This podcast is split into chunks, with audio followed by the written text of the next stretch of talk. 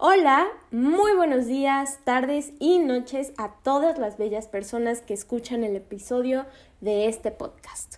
Yo soy Andrea Deloya, su host, y les doy la bienvenida a Creciendo Sanamente, un foro donde ponemos a discusión temas actuales de controversia dentro del campo de nutrición todo con el objetivo de lograr educar y ayudar a la gente que nos escucha a mejorar sus hábitos alimenticios y relación con la comida. El día de hoy tenemos un tema bastante interesante y se trata de los carbohidratos o hidratos de carbono y la relación que tienen estos con la ganancia o pérdida de peso. Estoy segura que casi todos hemos escuchado la típica frase de algún familiar que quiere bajar de peso y va más o menos como ya no voy a comer pan porque engorda. O hemos leído en revistas artículos sobre cómo los hidratos de carbono contribuyen a la ganancia de peso. Inclusive hemos escuchado a los influencers del momento apoyar este tipo de dialéctica. El día de hoy evaluaremos qué tan acertada es esta tesis. Comencemos. Para dar inicio a este debate, debemos comprender qué es un hidrato de carbono o carbohidrato. Bien, pues los carbohidratos son unos de los tres macronutrimentos y representan la fuente principal de energía para el cuerpo. Estos son esenciales para nuestras células y organismo en conjunto para llevar a cabo todas sus funciones de manera adecuada. La motivación de la sociedad moderna para eliminar este grupo alimenticio de sus dietas es porque son azúcares. Pero, siendo completamente francos, todo lo que ingerimos sin importar del grupo alimenticio, nuestro cuerpo lo metaboliza en ATP, o sea, azúcar, para suministrarnos de energía. Los hidratos de carbono se esconden en todos los alimentos, pero en cantidades distintas. Un pan es un cereal y tiene hidratos de carbono.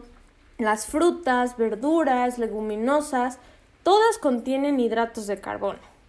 El truco está en que no todos los alimentos cuentan con la misma calidad nutricional. Por ejemplo, si tú te comes una dona, es muy diferente a que comas una tortilla o tostada de maíz. Ambos son alimentos con un alto contenido en hidratos de carbono pero su impacto en el cuerpo es muy distinto. Y es que nosotros humanos modernos nos dejamos llevar por modismos que se difunden como plagas alrededor de todos los medios de comunicación y bajo el estrés, preocupación y miedo que representa la pandemia de obesidad en el mundo, somos muy fáciles de convencer para adoptar dietas extremistas, como no es una que excluya los carbohidratos, porque prometen una solución rápida para el sobrepeso pero no nos cuestionamos los porqués de este tipo de dietas, o más bien no hacemos conciencia de si en un futuro una restricción tan grave y repentina tenga alguna consecuencia sobre nosotros a largo plazo. Como caso de evidencia de que este tipo de alimentación no funciona, existe un estudio donde se analizó por un año a un grupo de personas con una dieta baja en hidratos de carbono. Los efectos que se observaron en el cuerpo no indicaban ninguna mejoría en la pérdida de peso, ni mucho menos en el estado de salud. Al contrario, muchos de los participantes se sentían mal, fatigados, con dolor en el cuerpo. Tanto es así que se reportaron dos muertes dentro del estudio a causa de enfermedades relacionadas con el tipo de dieta. Y es que hasta el día de hoy no existe evidencia científica que sustente o afirme que la exclusión absoluta y exclusiva de los hidratos de carbono se traduzca a una pérdida de peso sana. Lo que sí podemos afirmar es que al eliminar un grupo alimenticio, pues obviamente vamos a entrar en un déficit calórico. Pero este es el caso de cualquier otro tipo de alimento. Podríamos eliminar proteínas o grasas de nuestra dieta y se crearía el mismo efecto porque estamos dejando de consumir tantas calorías a como lo hacíamos antes.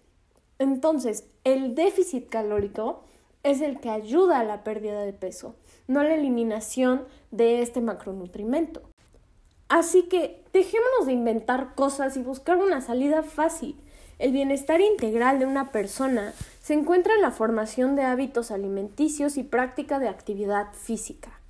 Si se adoptan estas costumbres sanas como estilo de vida, se encuentra balance y prosperidad en la calidad de esta. Podemos comer lo que nos llene el cuerpo y también el alma, pero todo con moderación y medida. Muchas gracias por habernos escuchado en Creciendo Sanamente. Espero les haya gustado este episodio y nos vemos a la próxima. Bye.